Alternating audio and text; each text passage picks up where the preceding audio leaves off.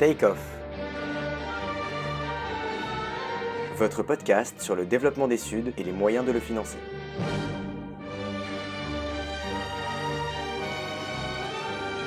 En partenariat avec l'Institut Louis Bachelier.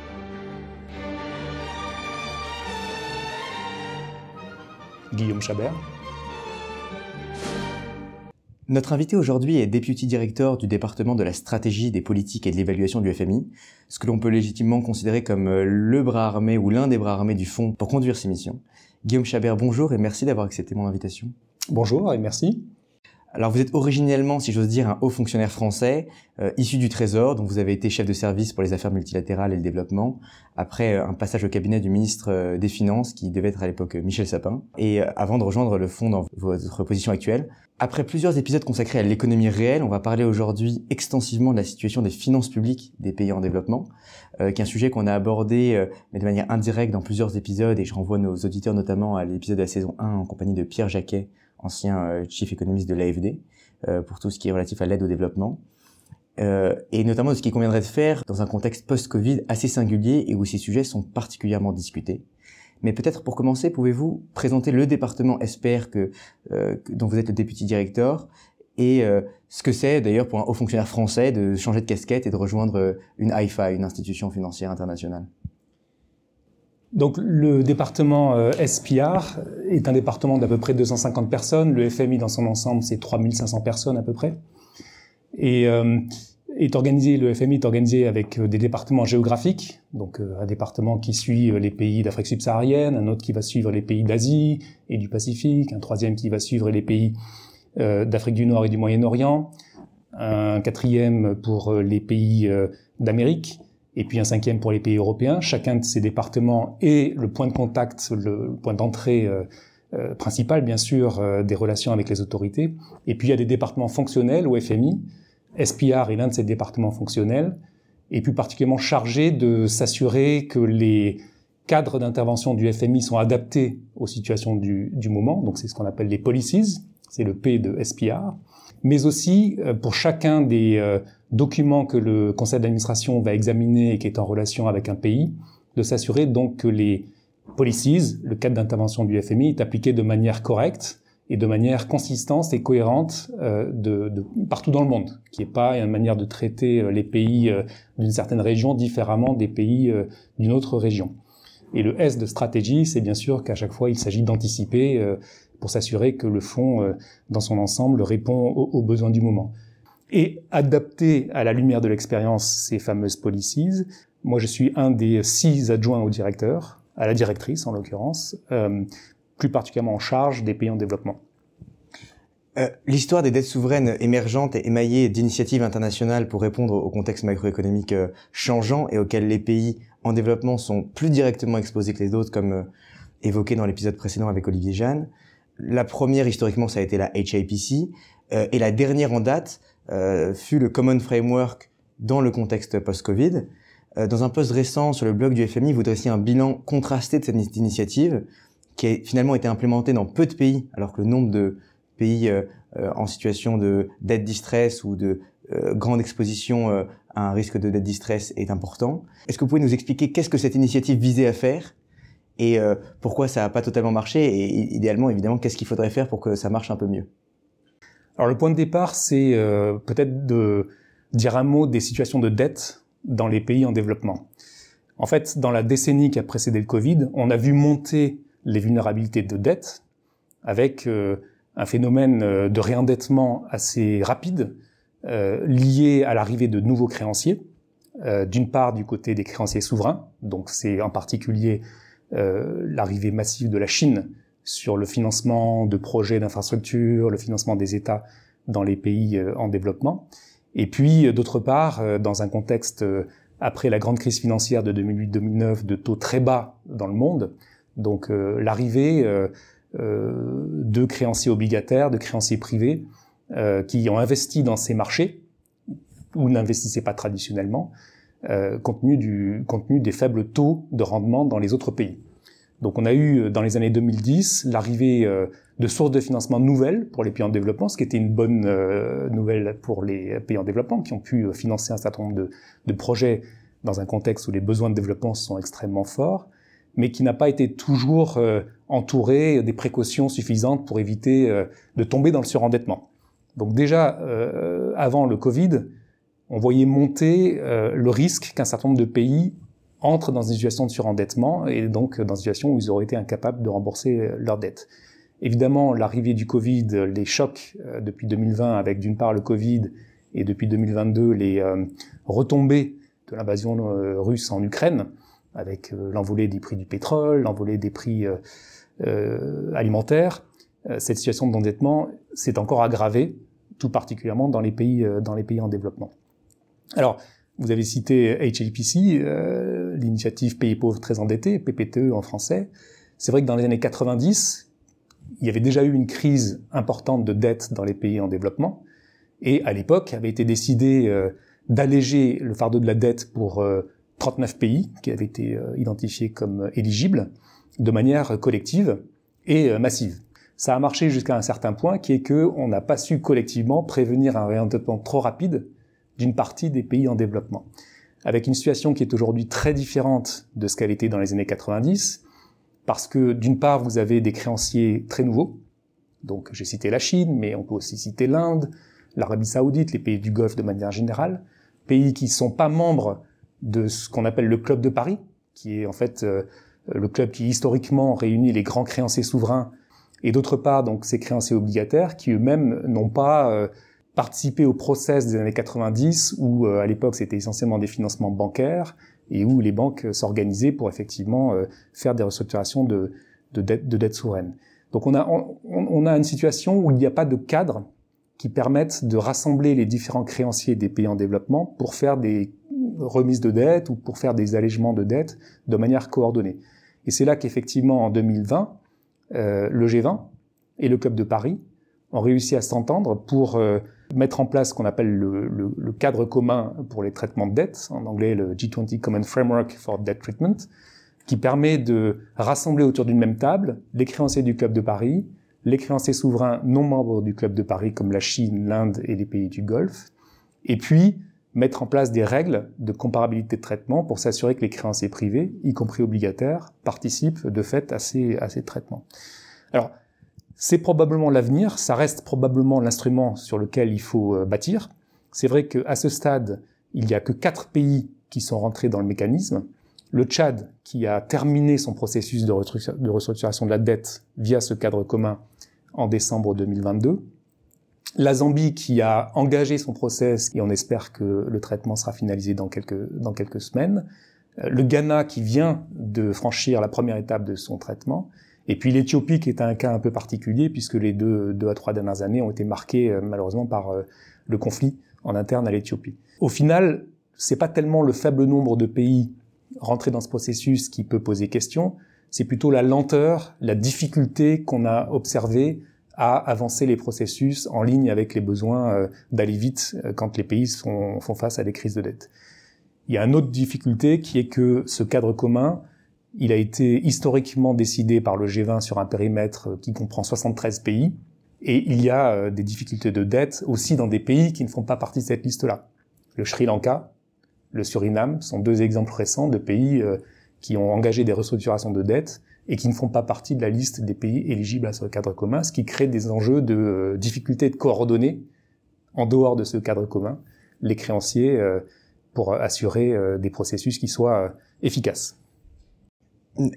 Alors, comme vous l'avez dit, notamment au cœur de cette interrogation, la complexité du paysage de la dette qui est croissante. Il y a la question, effectivement, comme vous disiez, de la dette de projet, la dette de marché détenus par des bondholders. Il y a aussi le secteur bancaire local euh, qui pose des problèmes euh, potentiellement systémiques. Mais effectivement, comme vous le disiez, les elephant in the room, comme disent euh, nos amis anglo-saxons, c'est l'émergence de nouveaux prêteurs bilatéraux émergents, notamment la Chine, l'Inde, l'Arabie Saoudite que vous citiez. C'est une question vraiment candide, mais alors que je pense beaucoup d'auditeurs se posent. S'il y a le club d'une Paris d'une part et ses prêteurs bilatéraux d'autre part, de quel côté entre guillemets sont les réticences? Est-ce qu'il y, est y, a un autre type d'organisation plus large que le club de Paris dans lequel ces conversations se font? Vous mentionnez le G20, est-ce que c'est le G20 qui finalement joue ce rôle-là euh? Et je dis d'autant plus que quand, en tant que chef de service euh, au Trésor, vous aviez sous votre responsabilité le bureau qui euh, assure le secrétariat de, de, de, ce club de Paris. Oui, donc l'idée de d'intégrer ou de d'élargir le club pour que la Chine y trouve sa place, euh, elle n'est pas euh, nouvelle. Elle a été évoquée à plusieurs reprises tout au long des années 2010. Euh, le chemin qui a été choisi à partir de l'automne 2020 est plutôt de dire trouvons un format qui permette à la Chine et aux autres créanciers non membres du Club de Paris de travailler de manière conjointe et ciblée euh, là où c'est nécessaire euh, pour faire des restructurations de dette. Donc c'est ce fameux cadre commun, euh, Common Framework. Avoir cette approche qui est plus cas par cas, qui est plus ciblée sur la situation de chacun des pays, permet d'éviter des débats plus institutionnels euh, qui peuvent être compliqués. Je l'ai pas mentionné, mais une grande différence entre les années 90 et aujourd'hui, c'est évidemment l'état de la géopolitique mondiale. dans les années 90, on était euh, post-chute du rideau de fer, on était dans un moment euh, de pic euh, du multilatéralisme hein, et de la coopération internationale. On n'est plus tout à fait dans cette situation-là. Et donc, il faut qu'on trouve des formats qui soient adaptés euh, à l'état du monde tel qu'il est. Et donc, ces coopérations ciblées pays par pays avec des comités de créanciers qui permettent sur un pays donné d'assurer la coordination est probablement une voie plus euh, prometteuse que des réflexions euh, institutionnelles ou d'architecture euh, pour revenir à ce que vous disiez, donc il y a, il y a quatre pays euh, euh, qui sont entrés dans ce cadre-là. Il y en a un qui en est sorti, qui est le Tchad. C'est une situation qui a été particulièrement scrutée précisément parce que euh, les pays euh, qui sont euh, très endettés ont regardé de près si le Common Framework était capable d'assurer un restructuring rapide et, efficient pour décider s'ils souhaitent ou non réaliser ce qu'on peut appeler une restructuration préemptive, en tout cas une restructuration sans nécessairement en avoir la contrainte. Est-ce que vous avez l'impression que à l'aune du cas du Tchad et de ce qui se passe sur ces sujets-là dans le monde post-Covid, le stigmate sur les marchés ou le stigmate dans la communauté internationale qui pesait sur les pays ayant restructuré tend à diminuer et que donc les pays euh, qui euh, pourraient se poser cette question euh, sont de plus en plus enclins à penser que un, un restructuring préventif est, est, une bonne idée Je pense qu'on est encore dans une situation où des progrès sont nécessaires euh, pour avoir la conviction partagée par tous que oui, il y a des mécanismes efficaces qui sont en place. Je pense que ce serait abusif de dire aujourd'hui le chemin est fait. Cela dit, il faut aussi souligner que des qu'on n'est plus dans la situation où on était euh, au moment où le Tchad, typiquement, a engagé euh, sa restructuration. Euh, Peut-être pour euh, aller un cran plus loin dans quelles sont les réelles difficultés, c'est vrai qu'on s'attache beaucoup à ce cadre commun, ce Common Framework, parce que c'est la marque euh, de la coordination et d'une coordination, encore une fois, qui doit être améliorée. Mais fondamentalement, je pense que la, la vraie question en amont euh, de, cette, euh, de ce Common Framework, c'est vraiment la question de comment est-ce qu'il y a des mécanismes de coordination entre créanciers qui assurent des traitements rapides et qui correspondent aux besoins. Je dis ça parce que le, les phénomènes de lenteur, de difficulté de process euh, qu'on a rencontrés dans le cas du chat, par exemple, on rencontre exactement les mêmes difficultés pour les pays qui ont engagé des restructurations en dehors du Common Framework, par exemple le Sri Lanka ou le Suriname qui ne sont pas éligibles au Common Framework, ou par exemple Malawi qui pourrait être éligible, mais qui n'a pas engagé euh, une restructuration dans le cadre du Common Framework, mais de manière bilatérale, on voit qu'on a les mêmes difficultés de process qui ne sont pas adaptés aux besoins d'aller euh, rapidement pour euh, sortir de la crise immédiate et des effets négatifs de spirale qui s'engagent quand vous traitez pas, quand vous ne stabilisez pas rapidement la situation. Juste peut-être un chiffre pour expliquer pourquoi je pense quand même qu'il y a des progrès et que les choses vont dans le bon sens. Pour le Tchad, il a fallu euh, quasiment un an, en pratique 11 mois, pour aller du moment où on a ce qu'on appelle un staff level agreement, qui est le moment où les autorités du pays et euh, les, le FMI, au niveau de son staff, conviennent des contours d'un programme, et où la seule pièce qui manque pour aller présenter le programme au conseil d'administration et mettre en place le programme, c'est les assurances de financement des créanciers, c'est-à-dire euh, l'engagement des créanciers de procéder à la restructuration qui sera nécessaire pour restaurer la soutenabilité de la dette.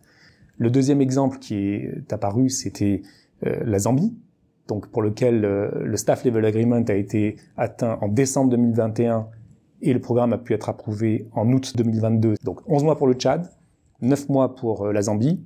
Le troisième épisode qu'on a vu, c'est le Sri Lanka, pour lequel il s'est écoulé 6 mois et demi. Et pour le Ghana tout récemment, il s'est écoulé 5 mois. Ce qui est trop long, il faudrait qu'on vise un ordre de grandeur de 3 mois maximum. mais on voit bien qu'on progresse quand même. Donc il faut encore gagner deux à trois mois pour être efficace. Donc on n'est pas encore au point que vous évoquiez où effectivement il y a un changement complet de perception de l'outil, mais c'est en train de progresser. Et l'étape sur laquelle on travaille actuellement, c'est justement de travailler avec les différents acteurs, du côté du public, la Chine, l'Inde, les créanciers du Club de Paris, les créanciers du Golfe, les créanciers privés, les emprunteurs et la Banque mondiale et le FMI pour se mettre d'accord sur quelles sont les grandes règles, les grands concepts, les grandes définitions qui feront qu'à l'avenir, on aura des process plus rapides. Donc, euh, de ce point de vue-là, euh, on a mis en place à partir de février dernier euh, une Global Sovereign Debt Roundtable, donc une table ronde mondiale sur la dette souveraine, rassemblant ces différents acteurs, créanciers officiels, créanciers privés, euh, euh, emprunteurs, pour essayer de reconstituer un consensus sur les bonnes règles de traitement efficace. Et d'ailleurs, pour revenir à ce que vous disiez sur le fait que euh, c'est pas uniquement euh, les problèmes liés au Common Framework, euh, c'est pas non plus mono-canal. par exemple, pour reprendre le, cas des dettes détenues par la Chine, on se rend compte qu'il y a des pays qui sont dans des restructurings longs avec une importante, d'importantes dettes détenues par la Chine, la Zambie, le Sri Lanka. Et puis il y en a d'autres qui sont des restructurings longs sans qu'il y ait pour autant de, y ait une diversité de, de, sujets. Mais il y a une question qui est pas forcément très claire pour euh, nos auditeurs, c'est euh, quel est le rôle du FMI là-dedans? Parce que d'un point de vue institutionnel, on pourrait dire euh, il y a les gens qui possèdent les, les, les, papiers de dette, les créanciers bilatéraux, les créanciers privés, et en même temps, il y a ce que, ce que vous avez mentionné, c'est le staff level agreement, et on voit bien que le FMI est au cœur de ce process. Donc, quel est le rôle du FMI Est-ce que c'est un auditeur? Est-ce que c'est le chef d'orchestre?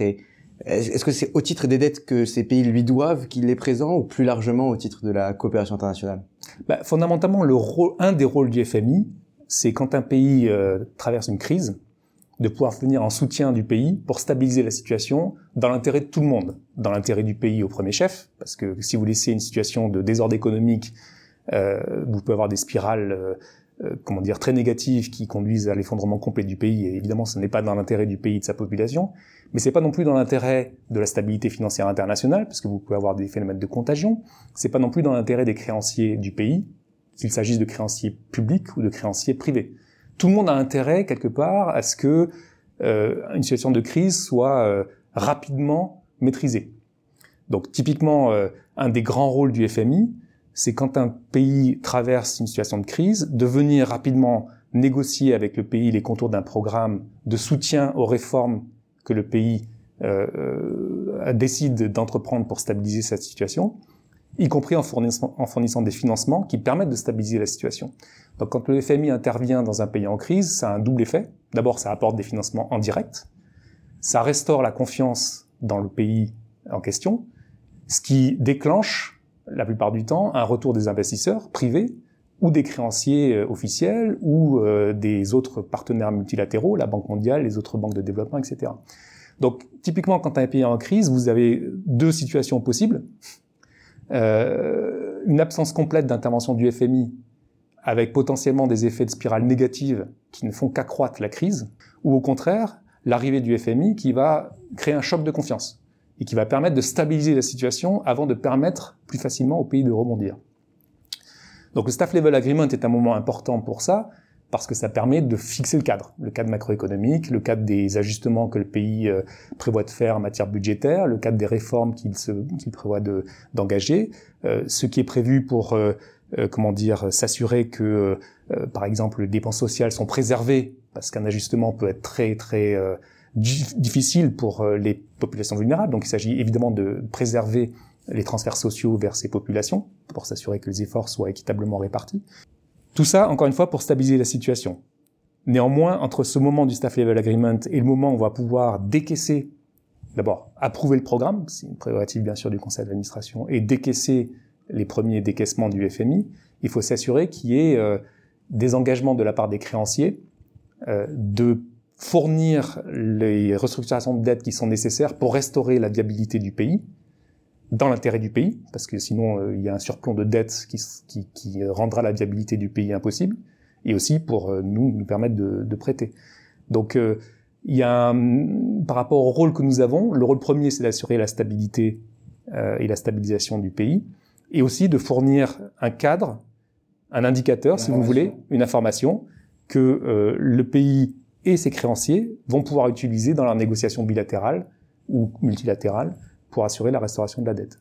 Alors vous parliez de, de cette euh, importance de mettre autour de la table tous les différents détenteurs de dettes, avec euh, et l'importance de convenir de principes euh, sur lesquels tout le monde s'accorde. Il y en a un qui est central, qui est la comparability of treatment, que chacun doit prendre sa part.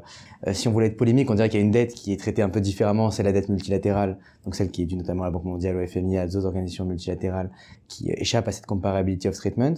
Et, et, et, ce faisant, on parle parfois de pays qui sont, donc on dit, inrestructurables, parce que la dette multilatérale étant le plus gros de la dette, il y a peu de marge de manœuvre. Est-ce que euh, c'est une réflexion Est-ce que c'est une situation qui est, euh, advient souvent Est-ce que c'est une euh, situation qui amène à des réflexions particulières en la matière?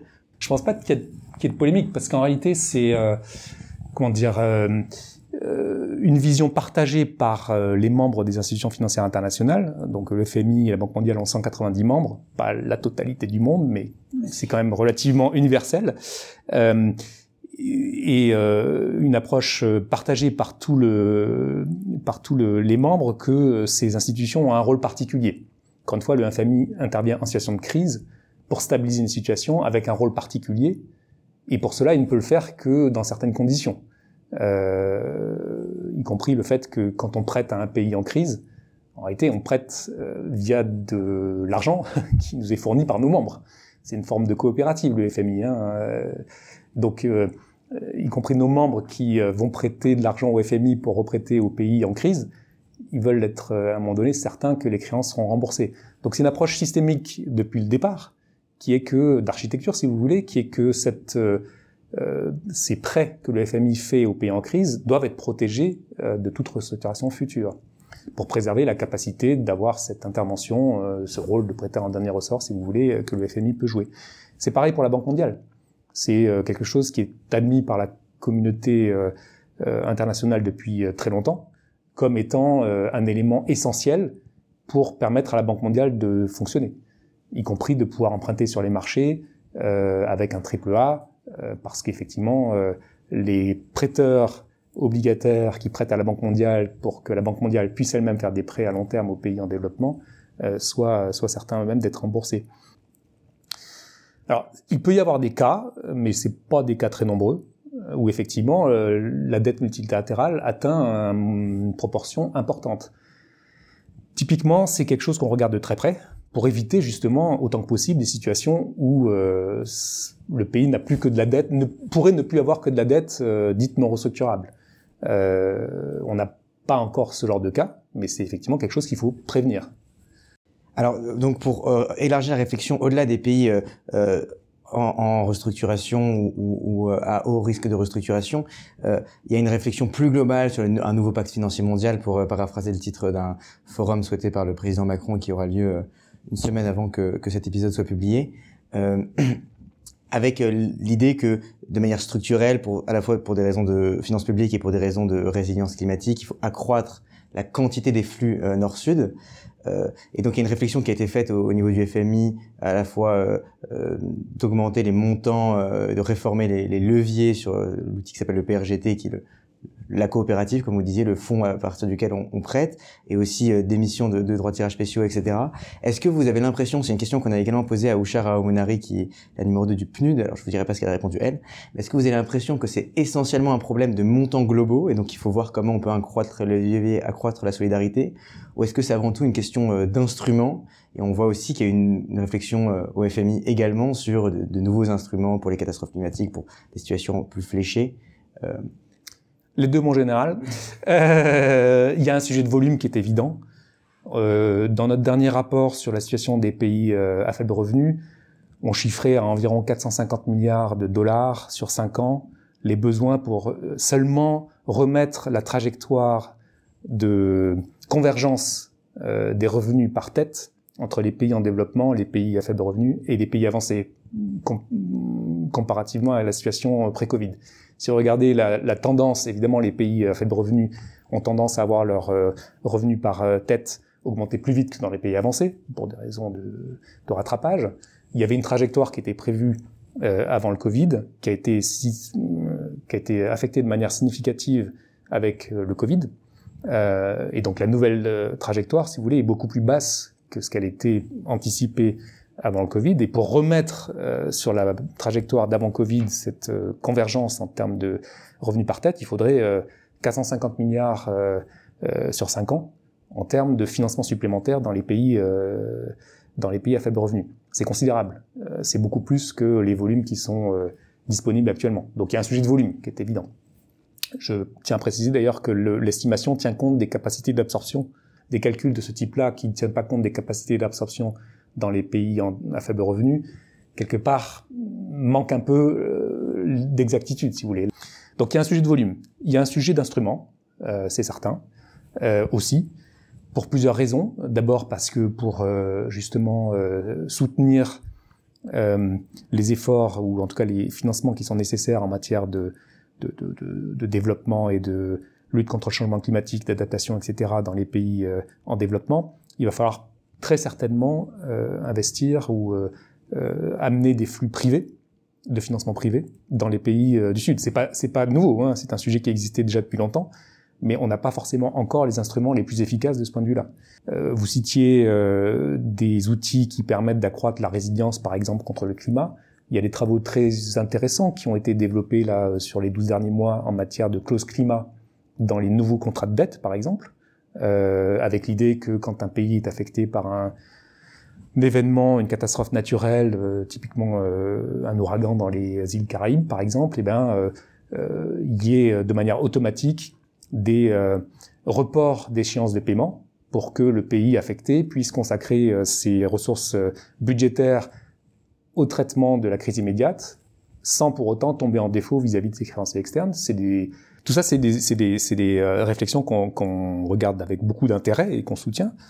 Donc ça, c'était eu égard au rôle de prêteur euh, du FMI, euh, les facilités qu'il a. Il a aussi, comme on l'a dit précédemment, un rôle d'auditeur, d'informateur qui donne de l'information au marché et, et, qui est aussi amené à, à évoluer. Alors, est-ce que il faut déjà, et si oui, comment ajouter ce paramètre incitatif à accroître la résilience et diminuer les émissions dans euh, Est-ce que c'est le bon endroit de le faire dans l'article 4, donc euh, l'audit annuel que le, FMI fait des finances publiques des pays? Et si oui, euh, par quel canal?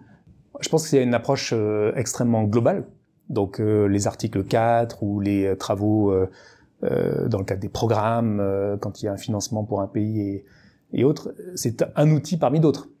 Mais ne pas utiliser cet outil serait fondamentalement une erreur. Donc euh, bien sûr, euh, on est une contribution parmi d'autres acteurs euh, à la transition qui doit s'effectuer partout.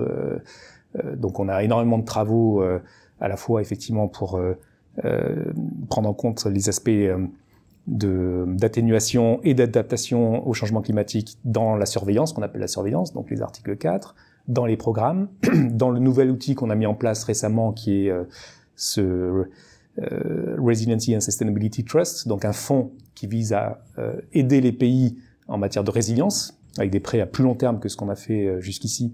Encore une fois, c'est un travail qui vient en complément du travail d'autres institutions, la Banque mondiale au premier chef, mais d'autres institutions aussi. C'est un travail collectif, quoi. donc, on, on, joue notre part en étant conscient que c'est une contribution avec d'autres pour euh, prolonger sur euh, ce sujet-là, euh, il y a souvent un lien qui est fait. C'était le cas dans un papier, d'ailleurs, je crois dans lequel vous étiez cité, publié il y a quelques mois par Madame Georgieva, qui est la, directrice du, du FMI, sur un, un, post du blog, sur le blog du FMI, qui, qui, faisait un point qui, a beaucoup de sens, qui disait euh, il y a des pays qui sont euh, surendettés ou qui sont très endettés. Ces pays-là, déjà, il y en a beaucoup. Il y en a 15% qui sont euh, euh, très très endettés et 45% qui sont sur la frontière de devenir très très endettés. Et puis ces pays-là, en général, pour plein de raisons qui sont explicables, sont aussi très exposés au changement climatique. Et en plus, dans la mesure où ils sont surendettés, ils peuvent encore moins se permettre les investissements qui les rendraient un peu moins exposés. Je simplifie un peu le raisonnement, mais c'était ça l'idée. Et donc, ce faisant, l'idée qu'il faudrait associer cette question du niveau d'endettement des pays et des solutions à leur apporter avec euh, la question de l'exposition au changement climatique, même si conceptuellement c'est un peu différent, parce qu'on peut imaginer des pays qui sont très très exposés, qui sont pas endettés, et puis des pays qui sont très endettés et qui sont pas exposés. Est-ce que ce coupling euh, globalement euh, qui permet de créer un momentum pour accroître les financements Comment le, comment le FMI envisage, donc ce coupling fait sens, mais comment le, le FMI envisage le risque de créer des incitations perverses pour les pays qui consisteraient à dire bon en fait j'attends d'être surendetté et à ce moment-là on, on viendra me euh, m'aider à, accroître ma résilience il n'y a aucune raison que je le prenne sur mon propre budget euh, en amont. Je pense que le point de départ qui est de dire il y a deux crises qui interviennent en même temps, la crise climatique et euh, cette, euh, ce niveau de dette euh, qui est élevé dans un grand nombre de pays et qui ponctionne une grande partie de leurs ressources annuelles en termes de flux de remboursement, le point de départ, il est partagé assez largement. Là où c'est compliqué, c'est de savoir si on peut régler les deux en même temps, via par exemple des restructurations de dettes qui permettraient de dégager des moyens en matière de la lutte, euh, en matière de lutte contre le changement climatique, ou si c'est des choses qui doivent être faites concomitamment, mais pas nécessairement avec un seul outil. En fait, euh, l'expérience montre, et on a publié un papier en, en juillet 2022 euh, qui détaille un peu tout cela, qu'il n'y a probablement pas une seule réponse qui serait applicable à tous les pays. ça, c'est probablement pas possible.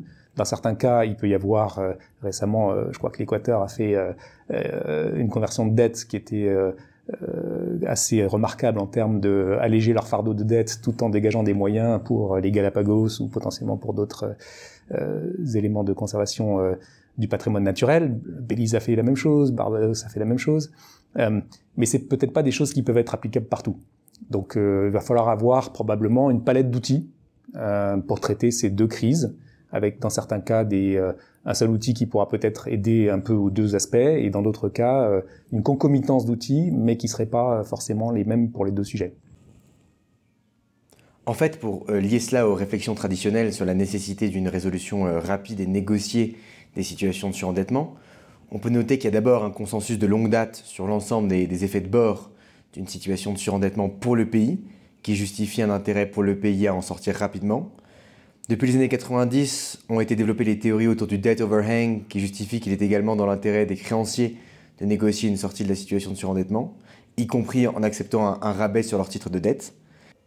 Et la lutte contre le changement climatique est une étape supplémentaire puisqu'elle crée des externalités mondiales et elle illustre qu'il est dans l'intérêt de l'ensemble de la communauté internationale euh, d'avoir des États en capacité d'action sur ces sujets et donc euh, que ces situations de surendettement ne s'éternisent pas car elle limite de fait la capacité d'investissement euh, et d'action climatique des pays en question.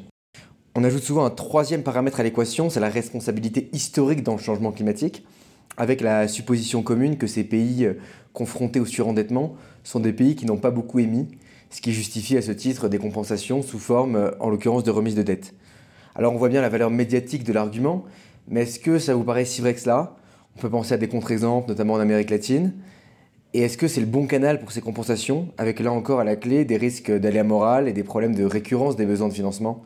Et sinon, en termes d'instruments, comment segmenter ces questions sans nier le fait qu'elles sont tout de même en partie liées, notamment pour ce qui concerne la vulnérabilité au changement climatique, le niveau de développement et la saturation rapide des sources de financement, qui dans le contexte actuel concernent plutôt les pays euh, euh, les moins avancés. Donc il y a évidemment euh, un débat bien identifié hein, sur les outils liés à la finance climat avec tout un, volume de, de discussions euh, à travers des COP euh, ou en parallèle des COP, etc. Euh, en ce moment, une réflexion aussi au sein des banques multilatérales de, multilatérales de développement, hein, à la Banque mondiale et ailleurs, pour là aussi accroître les volumes et peut-être ajuster les instruments pour mieux prendre en compte l'impact sur le climat des, des, différentes actions des banques. Ça, c'est un premier aspect. Euh, euh, sur les, les, questions de dette, encore une fois, lier tous les sujets est probablement pas le plus facile ou le plus efficace en termes de, de sortir euh, des solutions qui puissent fonctionner. Euh, donc je ne lirai pas forcément tout dans un, une unique approche, mais, mais, je ferai quand même un lien qui est celui de des euh, encore une fois des volumes collectifs multilatéraux de financement concessionnel. Ce que je veux par là, c'est que euh, une des raisons quand même pour lesquelles les pays dont on parle, les pays notamment à faible revenu, euh, sont dans des situations d'endettement élevées, c'est que leurs besoins euh, de développement sont, sont vraiment très élevés aussi. Euh, il y a euh, bien sûr parfois des questions de gestion de la dette qui n'a peut-être pas été optimale, des questions de gouvernance, des questions de capacité. c'est, on va pas évidemment nier ces sujets-là. Mais fondamentalement, il y a quand même un besoin aussi de soutenir par des volumes suffisants externes ces pays-là. Donc toutes les réflexions qui sont en cours, à la fois euh, en termes d'optimisation euh, des bilans des banques multilatérales, de ce que la Banque mondiale a décidé au mois d'avril en termes d'accroissement de leur volume de financement via une réflexion sur les ratios de risque interne pour accroître les volumes, mais aussi bah, l'idée de mieux utiliser les DTS qui ont été alloués en 2021 et dont une partie des pays euh, n'ont pas réellement besoin pour euh, les redrainer vers les pays euh, en développement via les outils du FMI, typiquement, les deux fonds que j'ai cités, le fonds PRGT et le fonds RST, ou via les banques de développement. Tout ça, c'est vraiment quelque chose sur lequel il faut qu'on se mette d'accord rapidement au niveau international, parce que euh, les, les, réflexions sur les allègements de dettes, les restructurations etc., c'est quelque chose que vous faites une fois. Or, les besoins de financement dans ces pays-là, c'est récurrent. c'est chaque année qu'il va falloir euh, euh, soutenir ces pays-là. Donc, euh, l'un et l'autre sont euh, pas déconnectables. Quoi. Donc, il y a un vrai sujet de volume de financement concessionnel qui, euh, qui, qui est un des sujets à traiter en 2023. Effectivement, il y a ce, cette distinction flux-stock, et souvent une des idées euh, de désendettement, c'est qu'une fois qu'on a désendetté, on réduit euh, aussi la, charge de la dette, qui elle, pour le coup, est un flux annuel, et donc on offre sur la durée des perspectives de financement pour euh, pour euh, ces pays-là. Il, est préférable pour les prêteurs de prêter à des pays qui sont moins endettés qu'à des pays qui sont plus endettés parce qu'ils ont plus de chances d'être remboursés. Est-ce que dans ce contexte, vous pensez que le nouveau paysage de la dette qui se dessine à l'horizon, ce sera un paysage avec qui sera aussi complexe et aussi divers dans ses sources de financement qu'est le paysage préexistant Et donc au fond, euh, il y a eu un choc exogène qui était le Covid et on a essayé d'apporter les solutions. Ou est-ce que vous pensez qu'il y a entre guillemets un traumatisme de la communauté internationale quant à, à la complexité qu'avait atteint le paysage de la dette et que à terme, une des conclusions de cette euh, séquence, c'est d'avoir un paysage de la dette plus simple, avec plus de multi, plus de bilatéral, euh, peut-être un peu de dette domestique et moins de diversité de financement de projets, etc. etc. On verra bien, l'histoire le dira. Je pense qu'honnêtement, la diversité des créanciers, c'est plutôt une chance en soi pour les euh, pays euh, qui ont des besoins de financement à combler. Ça permet d'avoir une diversité d'offres. Pour les créanciers eux-mêmes, ça permet aussi euh, bah, de se positionner sur différentes, différents segments.